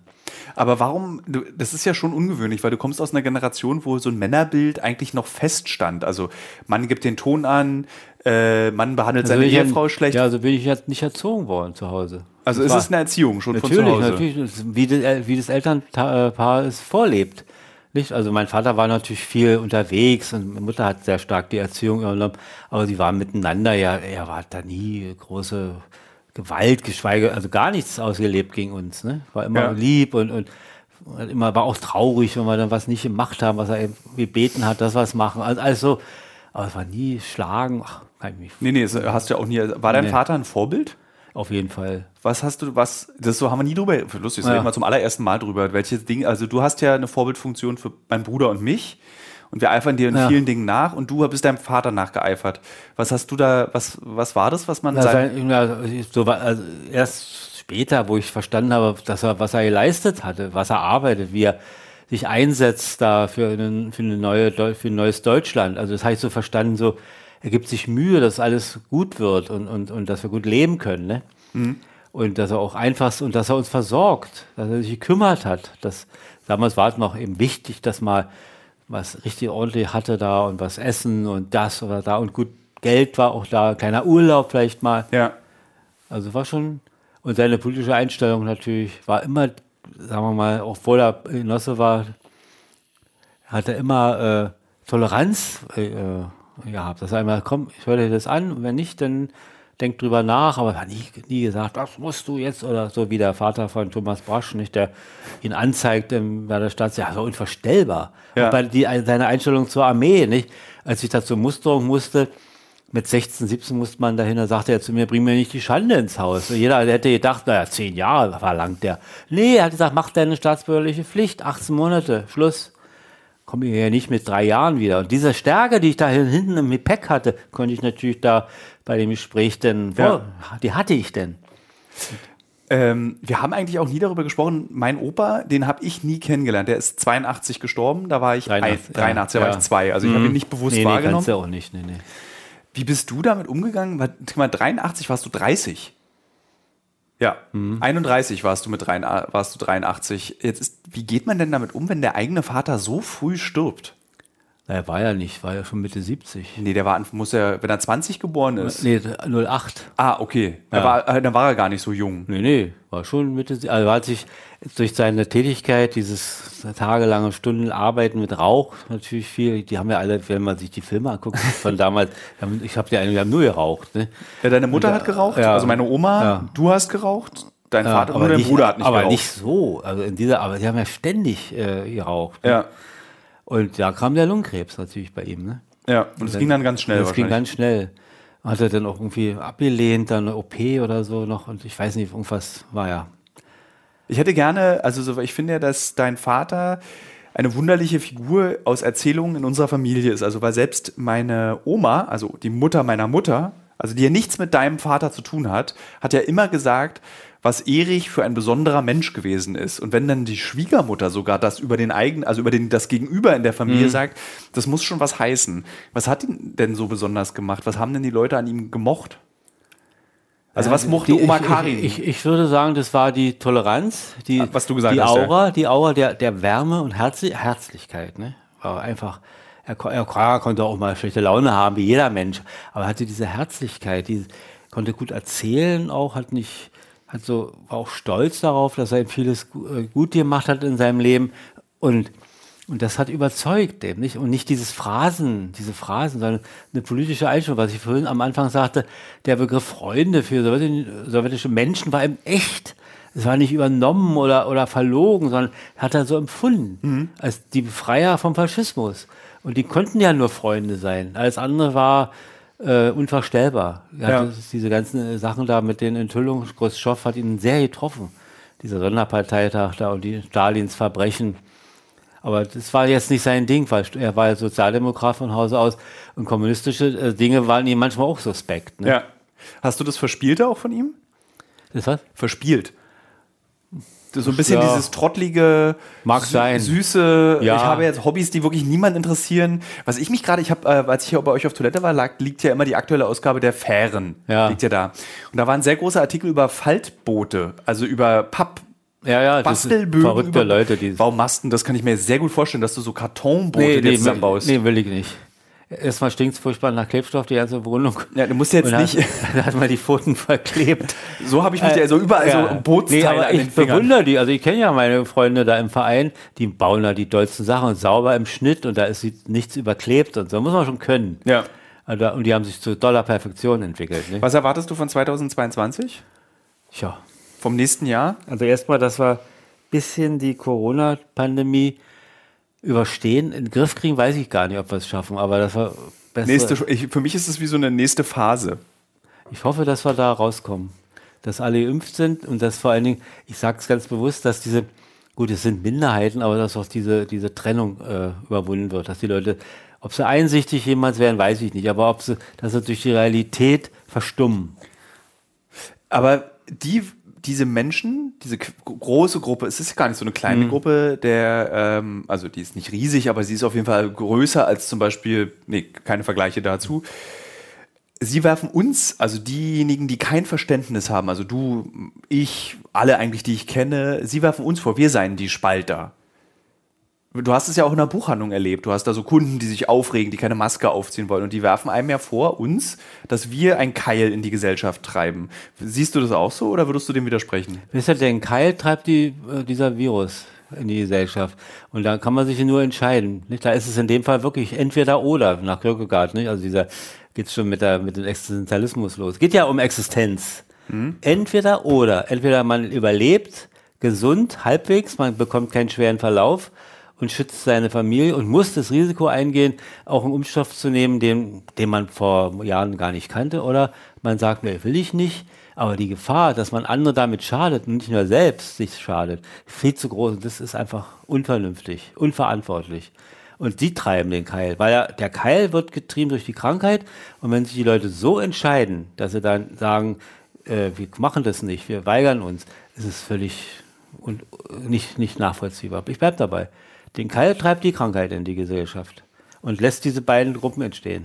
Ich lasse das so stehen, weil das ist auch eine Perspektive, die ich so noch gar nicht gehört habe und die ein sehr interessanter Gedanke dazu ist, weil man ja immer überlegt, ist es die Politik, ist es irgendwie der irrational großartige äh, Lauterbach, ist es die AfD, die diesen Teil, Keil treibt? Nee, du hast natürlich vollkommen recht, der Keil ist der Virus oder das Virus. Ja, weißt du was, ich stelle dir jetzt mal die erste Frage Ja, von den äh, zahllosen Unsere Fragen. Familie wartet. Äh, wie lange machen wir denn schon? Ich weiß nicht, eine Menge Zeit. Schon wieder ewig.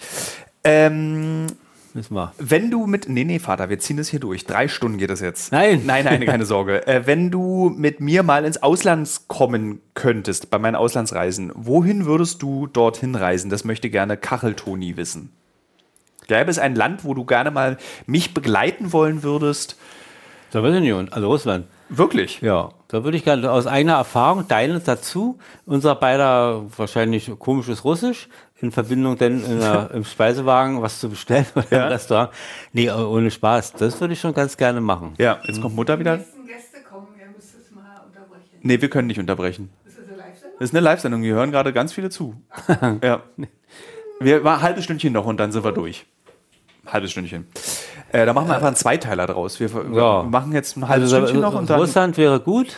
Das würde ich mir ganz. Und dann natürlich könnte man, wenn die Zeit da wäre, könnte man ja anhängen gleich noch. Mongolei wäre auch. Ja. Kenne ich gar nicht. Fände ich rätselhaft. Wie hat dieses Land überhaupt überlebt? So, pass auf, ich unterbreche dich an der Stelle. Liebe Werbetreibende, liebe ähm, Reisebüros, ich habe zum 70. Geburtstag meines Vaters überlegt, ob ich mit ihm zusammen eine transsibirische Reisen, Eisenbahnreise mache. Das ist kein Geheimnis, Vater, das verrate ich nicht. Ich überlege aber, ob wir die irgendeinem Reiseanbieter aus der Tasche kloppen können und wir machen beide einfach einen Podcast als Bezahlung dazu und erzählen jeden Tag auf dieser zwölftägigen Reise etwas über Russland, über die Mongolei, über uns beide, über Erwachsenwerden. Und ich frage mich, ob das Leute hören wollen. Deswegen, liebe Hörerinnen, liebe Hörer, an dieser Stelle, würdet ihr so etwas hören? Weil dann würde ich mich nächstes Jahr nämlich mal darum kümmern, ob man so einen Reiseanbieter gewinnen kann für dieses Projekt. Jetzt können wir, also du würdest gerne mit mir durch Russland. Ich würde auch, ich war einmal in meinem Leben in der Mongolei und dieses, doch, ja? ich war ich einmal, gar ja, ja, ich habe äh, einmal habe ich das gemacht und ich glaube, ich war auch am Baikalsee und ich wäre, da habe ich, ich musste auf dieser Reise auch wirklich ständig an dich denken, weil ich mich dir immer als vollbärtigen, lockigen Mann, jungen Mann dort mit den, mit einem Aktenordner vom Akademieverlag der Wissenschaft, äh, Akademieverlag, vom, äh, vom. Akademieverlag, ähm, dort stehen sehen habe. Und irgendwie konnte ich mich dir da gut vorstellen, wie du da bist. Und ich glaube, das würde ich gerne mal mit dir erleben. Nur mal so in die Reihe. Also Russland, ich dachte, Ja. du sagst Antarktis, um ehrlich zu sein. Naja, das, da ist schon ein Stück Verantwortung. Man, alle reden darüber und man sollte nicht mehr hinfahren, nicht? Schadet doch der Natur dort so, wenn die Schiffe da ranfahren und die Leute ihre Boote da auf die Insel, auf das Eis treten und nee, also da soll man, genau wie alle sagen, Mensch, geben, Sie, haben Sie keine Plastiktüte und, und warum ist das Buch nicht eingeschweißt? Und dabei reden, meckern alle, dass der Fisch eigentlich mehr aus Plastik besteht, ne? Ich habe äh, heute, habe ich mit dir darüber geredet? Nee, mit Berti, trennst du Müll? Ja, soweit es geht. Also ich glaube, das ist gelogen, Vater. Ich habe Nee. heute vor den Müll weggebracht. Das waren Knochen und Tüten. Was heißt denn das? Ich mach mal kurz, äh, Du musst, was, du musst den Herd anmachen. Ja. Wir können dabei weiterreden. Ich höre Ja, dich. ja. Also du machst jetzt das Weihnachtsgericht, bereitest du vor. Was Ja. gibt's denn heute? Jetzt gibt's noch ein bisschen Reste von der Ente und von der Gans. Okay. Es ist sehr süß, wie mein Vater dieses Tongerät festhält, den Herd anmacht. Überraschenderweise ist es ein Elektroherd, weil dass du dich dafür entschieden hast. Ja, Äh, aber bist du jetzt zufrieden mit Elektroherd oder bist du immer noch eigentlich verteidigst du den Gasherd? nee, ich bin schon zufrieden. Das war's schon? Ja, Okay. Also, Russland. Ich versuche mal Fragen auszuwählen, die nicht so ewig beantwortet werden kann. Ich gebe dir mal ein Beispiel für eine, so eine Ewig-Frage. Was hat sich seit der Wende negativ für dich verändert? älter geworden. Oh, ist eine schöne kurze Antwort. Ähm, was hat dir, Luise Marlin möchte gerne von dir wissen, was hat dir Corona genommen? Weil ja eigentlich immer nur von den Jüngeren die Rede ist, nämlich die durften keine Partys machen, Abitur war scheiße, äh, sie durften irgendwie keine Feiern machen. Ähm, was hat das eigentlich, ist eine schöne Frage, was hat es, was ist dir, du als uralter Knacker, was, hat- was hat es dir genommen? Ich würde schon sagen, dass diese gewisse Unbedarftheit, nicht, dass man immer sich schützt und andere schützt. Maske auf, da nicht vergessen. Wenn man sie wirklich mal vergisst, wird man derartig zusammengefaltet in der, Gast, äh, in der Kaufhalle, dass man denkt, man hat gerade ein ganzes Regal geklaut. Also es ist schon so, man würde sich freuen, wenn es vorbei wäre, weil man ständig äh, registriert, auch andere. Wie benimmt er sich? Hat er sich richtig, hat er die Maske auf? Warum ist denn unter der, unter der Nase? Warum macht er das nicht? Hat er gar keine auf? So, man kommt dann auf einmal in so eine, ich will jetzt nicht sagen, Denunziant. denunziantorische. Ich auch ich. Ja, Also ist jeder von uns. Es hat mir, also eine gewisse Naivität ist weg. Also, dass man auch, klar, Krankheiten sind immer schlimm, aber sie sind ja doch nicht so sichtbar sonst. Ja. Man, man sieht mal einen kranken Menschen und sagt, uiuiui, das möchte man nicht haben. Aber das ist eben dieses Schlimme. Ja, also Mutter, heute bist du dafür, dass du nicht äh, bei dem Podcast auftauchen willst, kommst du oft in die Küche. Berti ist am Müllsack, an der Mülltonne. Wir haben was weggeschmissen Was haben wir denn weggeschmissen? von der Uhr, die Packung. Das macht nichts. Das macht überhaupt nichts. Das ist keine, kein das Problem. Wir haben die Hauptverpackung haben wir noch, aber die Kleinverpackung haben wir nicht. Da, wo es. Das ist egal, das kann ruhig weg sein. Liebe Hörerinnen, liebe Hörer, äh, meine Mutti hat ein Armband bekommen für eine Uhr und sie möchte es umtauschen. Jetzt winkt sie mal rein, ich soll das nicht erzählen. So respektlos hier der Umgang mit dieser Tonaufzeichnung. Ja, aber ist für für Äh, ist lebendig, ist lebendig. Zuhörer sehr lebendig, ja. Weihnachten eben, liebe Hörer. Ähm, hast du ein besonderes Hobby, möchte Dianas Fotowelt wissen? Äh, hast du sogar ein Hobby mit mir zusammen? Da kann ich sagen, also außer dir iPad beibringen, haben wir beide keine gemeinsamen Hobbys. Wir haben versucht, Sport zusammenzutreiben, da zwinge ich Ja. dich aber nächstes Jahr noch weiter zu. Ja. Also das könnte man als gemeinsames... Also, Sie fragt nach gemeinsamen Hobby. Genau, oder hast du ein Hobby? Hast du ein besonderes Hobby? Ja, Literatur, natürlich. Dann vielleicht Matchbox-Autos. Ja. Sammeln ein bisschen, nicht übertrieben, immer in Doch, Maßen. wir- ich mache ein Foto gleich, das lade ich dann bei Instagram hoch. Das ist übertrieben. Ja, äh, ja, und natürlich Schifffahrt. Ist, ich, ich dachte, dass Schifffahrt so ein bisschen abgelegt Nee, ist. abgelegt ist deshalb, weil im lange nichts gemacht werden konnte, weil die Fahrten nicht stattfinden. Die Fähren sind ja nicht gefahren auf der Ostsee. So langsam geht's Also hat, los. hat dir Corona nicht nur die Unschuld genommen, die Naivität, die- sondern, sondern auch die Fährfahrten. Ja, natürlich, da gab es ja ganze Linien, die stillgelegt wurden, nicht? Und jetzt geht's los. Also es, Ich finde es schön, dass diese Frage sich auch bezieht auf eine Aussage von vor zwei Fragen, als du gesagt hast Umweltschutz und aber als Hobby hast du Fährfahrten. ja, und die werden ja immer moderner, die Fähren. Also unser Verein, der Deutsche Fährschifffahrtsverein, Sag das nicht so.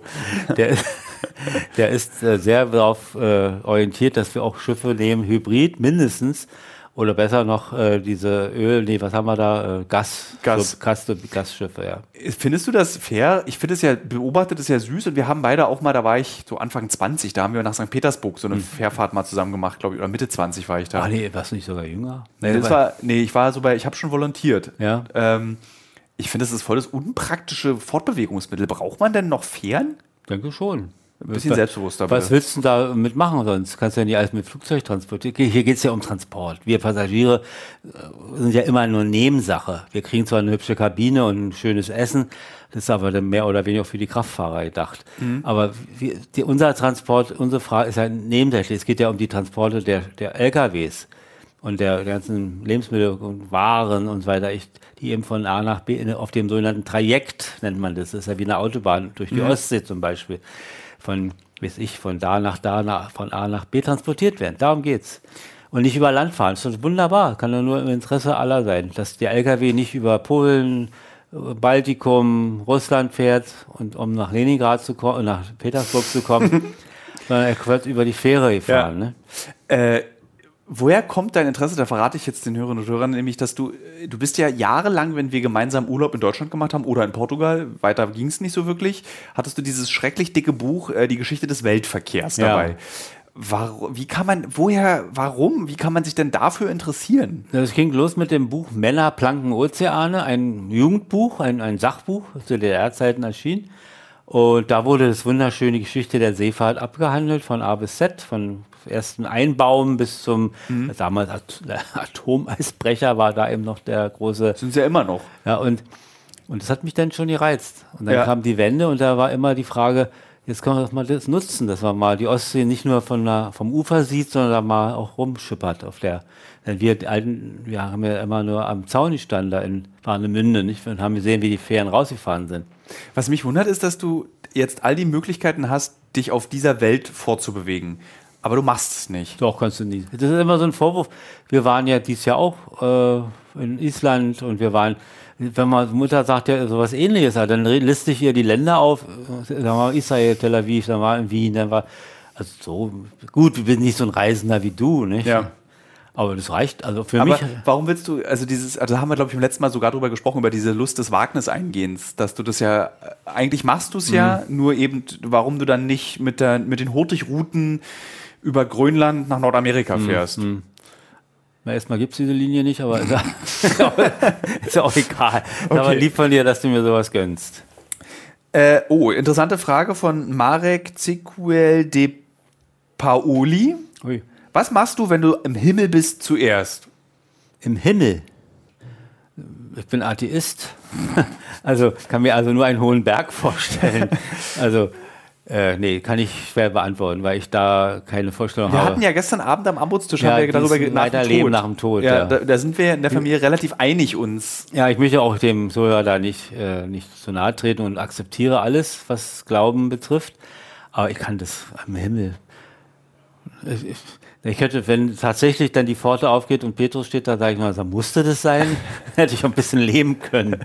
Äh, das ist ja so lustig, dadurch, ich habe ja durch eure Erziehung auch, die ja, im Buch schreibe ich von fundamentalistischen Atheisten, ähm, habe ich, ich habe auch gar keinen, also mir fehlt also gänzlich die Vorstellung von Himmel, Hölle, von ähm, diesem, von sündigem Verhalten, von äh, Buße, die man tun muss. Das sind ja Begriffe, mit denen viele Menschen auch was anfangen können, selbst wenn sie aus der Kirche ausgetreten sind, weil sie ja noch so erzogen wurden unter diesem Bewusstsein mit diesem Begriff. Äh, fehlt mir komplett. Ja, so, das hängt damit zusammen, dass wir natürlich hier in Badenburg-Preußen mehr die Protestant protestantische Kirche haben und diese Sachen wie Himmel und Hölle nicht so eine Rolle spielen. Das hat ja Luther rausgeschmissen. Ja. Also gab es schon für ihn. Aber spielt der Luther spielt ja auch in unserer Familie, ja. außer bei dir als ja. Kirchenbetrachter. Ja, spielt aber, aber Luther keine Rolle. Hölle und Himmel und, und Sünde und weiß ich was und Beichte gibt es ja nicht. Also ja. Die Protestanten sind ja da moderner. Also das ist ja eine ganz andere Einstellung. Äh, war dein Vater eigentlich religiös? Nee, gar nicht. War, war der in der Kirche? Glaube, ich war, war Uschi in der Kirche? Die sind ausgetreten oder äh, machen ersten Bombenangriff, hat es mir mal gesagt. Wirklich? Krieg. Ja, das kann nicht sein. Das gibt's nicht, dass man sowas macht. Also diese Gottlosigkeit in unserer Familie ist, hat eine lange Tradition, eine Tradition. wurde ausgelöst durch Hitler. Naja, bei, bei, bei der Mutter und Vater ist vorher schon. Die, oder die waren gar nicht drin, waren Arbeiter. Ja. Wo kommt eigentlich die Familie von meinem Opa, also deinem Vater her? Die kommen aus, die haben in Rixdorf gewohnt. Ähm, also Westberlin. West, also, ja, jetzt ist Neukölln, Rixdorf. Also ja. damals 08 gehört es noch gar nicht zu Berlin. Also war ein eigenes Dorf. Rixdorf also, ist sehr schön jetzt. Ne? Ja, und, und da, wo die weiter herkommen, Ja, mein Bruder hat sich bis, fängt an, ein bisschen mit der Familiengeschichte sich zu befassen. Mal sehen, ich denke mal aus dem Böhmischen oder so, ich kann mich Ja. verirren, ich kann mich verirren. Oder aus dem, aus dem östlichen Brandenburg oder so. Erst, frag Irgendwie mich. sowas. Aber ich also doch, ich, na klar, die kamen aus, äh, warte doch, die kamen aus Filene. Also das war Mischke bei Filene, es gab einen Ort im jetzigen Polen. Ja. so. Okay. Das ist eine schöne Antwort, aber es erklärt auch, warum Religion. äh, Religion war bei uns ja in der Familie immer nur Diskussionsgrundlage. Also erinner dich, wir beide haben viel darüber diskutiert, äh, aber wir haben nie den Glauben als Tätigkeit irgendwie unterstützt oder nachvollziehbar. Also ihr habt mir das auch nie erklärt, warum Leute an irgendwas glauben, sondern eher mit der unwirschen Art meiner Mutter, deiner Ehefrau, äh, ist alles Quatsch. So, das war eigentlich so, das ist so der, der einzige Umgang. Wir beide hatten natürlich dann irgendwann, ich hatte ja meine Renitenzphase, so wie du, wo ich da mit 16 so Alte Testament gelesen habe und versucht habe, das Ist auch nicht verkehrt. Kann Nee, es ich, kann ich ja jedem raten, unbedingt. Äh, Alte Testament, Neue Testament, sich damit befassen, warum Millionen, in die Milliarden gehende Menschen auf der Welt ja dem Glauben folgen. Und Mhm. die Ursachen muss man auch kennen und äh, man darf es nie äh, missachten oder so. Immer schätzen, immer akzeptieren. Das Ja. ist ganz wichtig. Wenn das- sie, nicht, wenn sie nicht gerade in die Extreme gehen, nicht? Das ist die andere Frage. Ja, so wie ihr als fundamentalistische Atheisten. Genau, wir, wir schlagen manchmal über die Stränge. Äh, mrcs.prvt möchte wissen, was das Traurigste am Altwerden ist. Mein Vater macht mir Symbole, die, die ich nicht verstehe. Okay, das ist ganz lustig. Kurz bevor ich diese Frage, dann machen wir Pause und setzen den Podcast vor. Ne, wir sind eigentlich noch nicht so doll, was Ja, die, zeitlich. die wollen rennen, merkst du nicht, wie die trampeln? Ähm, äh, du, hast gerade an deine Lippe gefasst, um mir zu zeigen, dass wir unterbrechen sollen. Ne? Das Zeichen an die Lippe fassen hast du dir, glaube ich, in dem Moment ausgedacht. Aber sag mir schnell nochmal, was Ja. das Traurigste am Altwerden ist. Ja. Dass der Abstand zu der, zur Jugend größer wird, dass man sich immer erinnert an die schönen Dinge auch. Aber das Traurigste, ja, dass der Abstand zum Nicht-mehr-Dasein immer kleiner wird. Wie gehst du damit um? Seit ich 40 bin. Verdrängt, man verdrängt ja immer. Jeder, die Menschen verdrängen es, wenn sie nicht ganz nah schon dran sind. Aber was, genau, ich glaube, man kann sich das nicht, wie bei Oma jetzt, die vor drei Jahren gestorben ist. Oma, ich glaube, dass Oma kurz davor wusste, Ich es denke Ist, es auch. ist jetzt, ich kann jetzt hier nicht noch länger als ein Jahr so durchhalten. Und ich finde es, ich kann, kann es kaum in Worte fassen, was für ein Gedanke das ist, dass man darüber nachdenkt. Weil mit 40 fange ich an, darüber nachzudenken.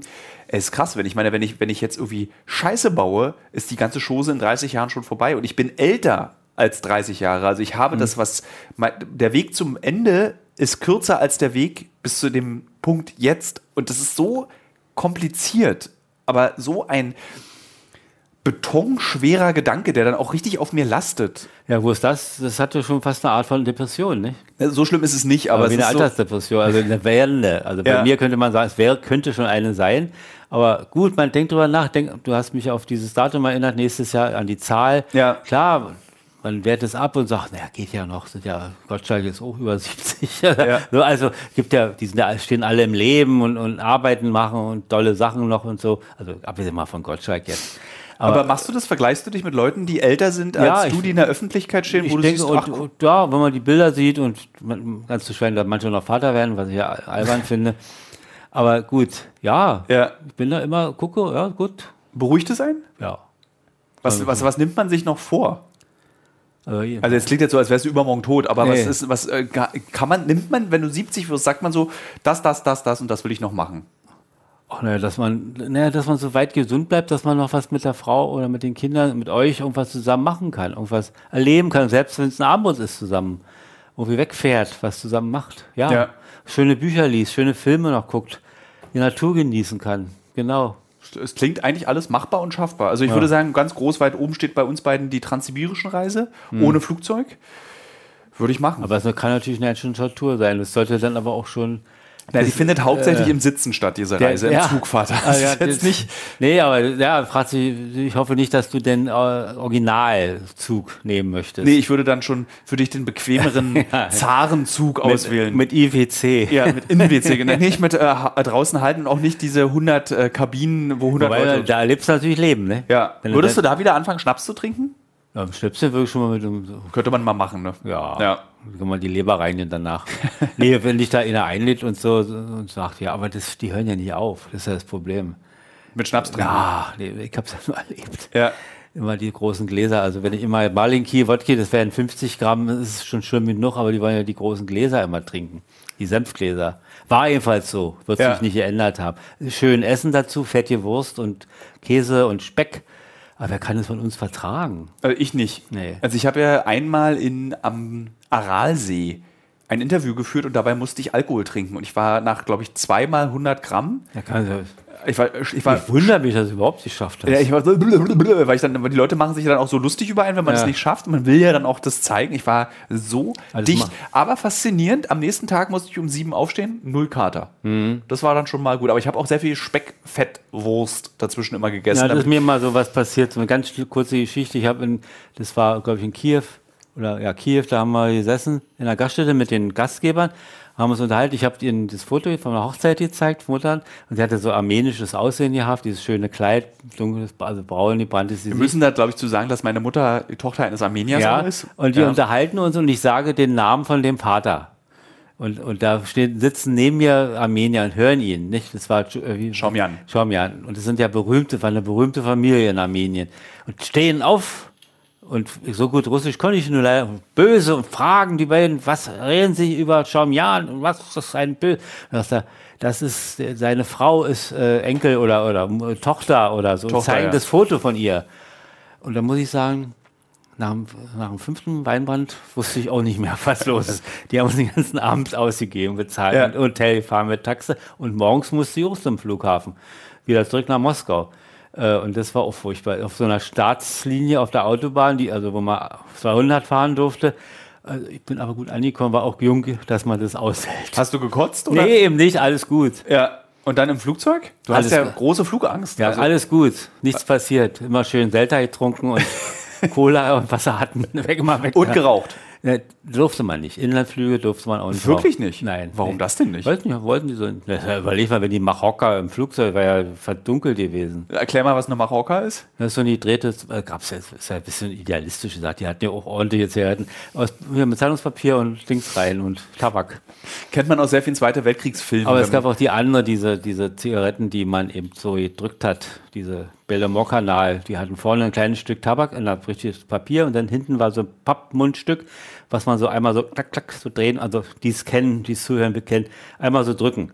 Ja. Und dadurch entstand, wurde der auch verzögert und ein bisschen angenehmer. ich bin mir hundertprozentig sicher, dass kein einziger Hörer oder Hörerin dieses Podcast diese Art Zigaretten aus, aus der Sowjetunion kennt, die du gerade beschrieben hast. Ähm, wir, machen, wir hören jetzt gleich auf. Also, liebe Hörerinnen und Hörer, bevor ich die letzte Frage meinem Vater stelle, macht euch keine Sorgen. Ich setze diesen Podcast noch fort. Wir machen, eine, wir machen einfach eine zweite Folge. Die können wir dann zeitnah auch gleich hochladen, dann könnt ihr die auch hören. Die, äh, ah, das sind zwei richtig geile, bescheuerte Fragen. Die stelle ich beide, Vater. Güley-A möchte von dir wissen, welches dein Lieblingstier im Tierpark ist. Das ist auch so, eine Granatenfrage, weiß ich gar nicht. Moment. Lieblingstier im Tierpark? Eigentlich der Elefant. Warum da? Das ist auch, also es ist eine Frage, die ich dir, das Gute an diesen Benutzerfragen ist ja, das sind ja Fragen, die ich dir nie stellen würde. Ja. Ich, äh, es erstaunt mich sehr, dass du Elefant antwortest. Wa- warum der, so, der wirkt gutmütig, ich weiß, wenn er gereizt wird und, äh, und seine, wie du. seine Kinder Drohung in der Weltba Wildbahn, dass er da ganz schön affig werden kann. Aber er ist so gemütlich und er ist mild zum Teil und er ist auch hilfsbereit und kann auch mit Menschen umgehen. Nee, hilft auch einen hoch. Ich habe es noch nie erlebt, aber das ist halt so. du erzählst hier vom kleinen Muck oder Ja, so. Das ist. Das ist, äh, Aber der Elefant ist schon ganz nett. Groß, gewaltig und trotzdem zart. also so wie du, klein und bin ich klein, lieber unauffällig, aber zart. Hörer. Ja. Nee, also der Elefant. Der Elefant. Okay, dann letzte Frage. Für welches Produkt würdest du denn als Influencer Werbung machen? Auch eine gute Frage, die man eigentlich nicht so schnell beantworten kann. Wirklich? Ich fand das eine richtig beknackte Frage. Die kommt Ja. von Christine Tug, Tucke Foto. Ja, aber die ist eine gute. Es ist ja eine Frage, ob sein Verhalten, sein Ja. Konsumverhalten legt man ja damit fest. Und deshalb mache ich es mir ganz einfach mit einer Replik alter Matchbox-Autos. Okay, also mein Vater könnte Matchbox-Influencer werden. Liebes Matchbox, ich weiß gar nicht, wem gehört Matchbox heutzutage? Thailand stellen die es her. Thailand. Hm, Neuerdings, vorher war es Macau und, äh, und ja, so China Okay. und dann vorher war es natürlich Leslie in England. Ja, also liebe äh, Deutschlandverantwortlichen, ich glaube Hasbro Oder Ja, nee, Also Vertrieb weiß ich wer, nicht, wer das macht. wer einen Influencer sucht, wie mein Vater. Mein Vater hat keinen Instagram-Account, wird auch nie einen machen. Und ich zitiere dich da jetzt einfach mal. Wozu macht man das überhaupt? Aber wer gerne meinem Vater Matchies schicken möchte, kann ihm die schicken und der wird keine Werbung dafür machen, sondern damit spielen. Spielst du eigentlich damit? Nee, guckst du mir ein und, und, und Andi, ja, man guckt manchmal und vergleicht. Sitzt dann du dann in deinem Arbeitszimmer und machst dann so. Nein, das ist wär infantil. Also du guckst ich die ich an. freue mich einfach dran und, und guck, vergleich mal und wenn mal irgendwas ist, so englische Kriminalfilme zum Beispiel älterer Art, der junge Morse, ja, Inspektor Morse, kommen mir die Autos fast wie aus meinem Schrank, ne? Und gehst du dann, Ja, schreist du dann auf und Ja, ich, ich gehe hin und zeig mir dann den Jaguar, den kleinen oder was da so rumfällt. Ist das süß. Also, ähm, liebe Hörerinnen, liebe Hörer, das war der erste Teil der Fragen- und Antworten-Folge, die ich gerne weitergemacht hätte, aber meine Familie nervt, weil äh, offensichtlich wir jetzt hier uns um Weihnachten kümmern. Mein Vater ganz nervös sitzt da mir gegenüber. Ich hoffe trotzdem, dass ihr schon mal ein bisschen Spaß haben könnt. Wann machen wir den zweiten Teil? Also, wo sprechen wir gleich? Ja. Dann äh, bis zur zweiten Folge, liebe Hörerinnen und Hörer. Tschüss. Danke euch.